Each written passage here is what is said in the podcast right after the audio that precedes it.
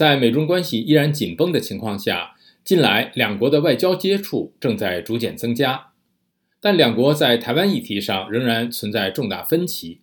有学者说，美中高层外交接触是拜登政府希望能为不断恶化的美中关系进行止血的做法，但其效果可能很有限。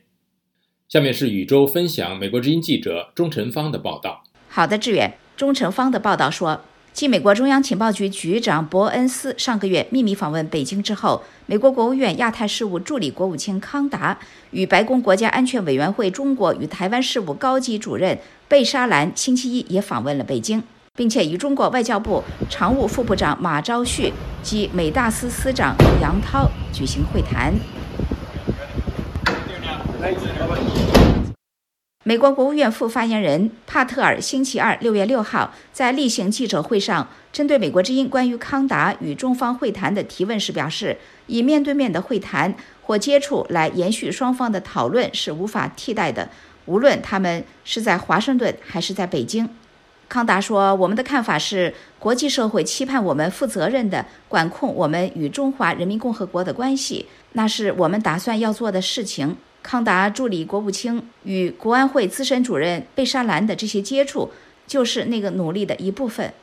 帕特尔说，许多对美国有巨大重要性的议题都与中华人民共和国有联系，无论是处理气候危机、有相当数量的世界贸易要经过的台湾海峡，或者是芬太尼潜体化学品问题等等。美国认为，由于这些以及其他更多的议题，负责任的管控美中关系符合美国利益。而拜登政府也打算要这么做。中成方的报道说，为了降低美中之间的紧张，美国国安顾问杰克·沙利文上个月曾经在维也纳与中共中央政治局委员、中共中央外事办公室主任王毅举行了长达十个小时的双边会谈。不过，在一些核心问题上，尤其是台湾议题上，两国的分歧依然是一个解不开的结。华盛顿智库战略与研究中心中国实力项目主任林阳。此前在接受美国之音采访时说，美中两国的高级别外交接触是朝正确方向走得很好一步。美国驻中国大使尼古拉斯·伯恩斯最近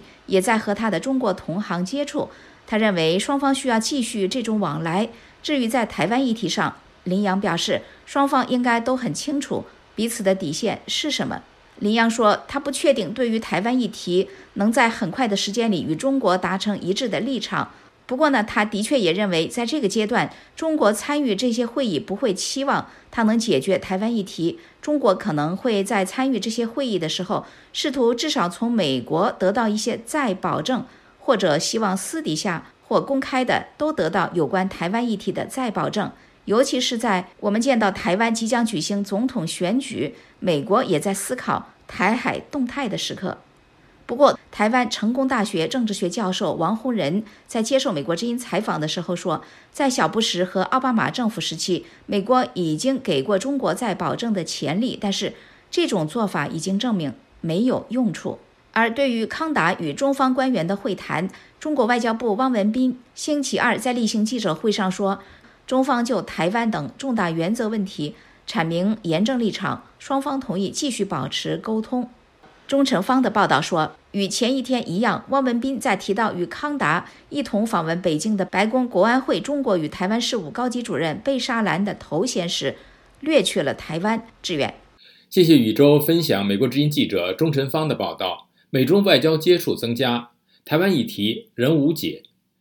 了解更多新闻内容，请登录 voa chinese 点 com。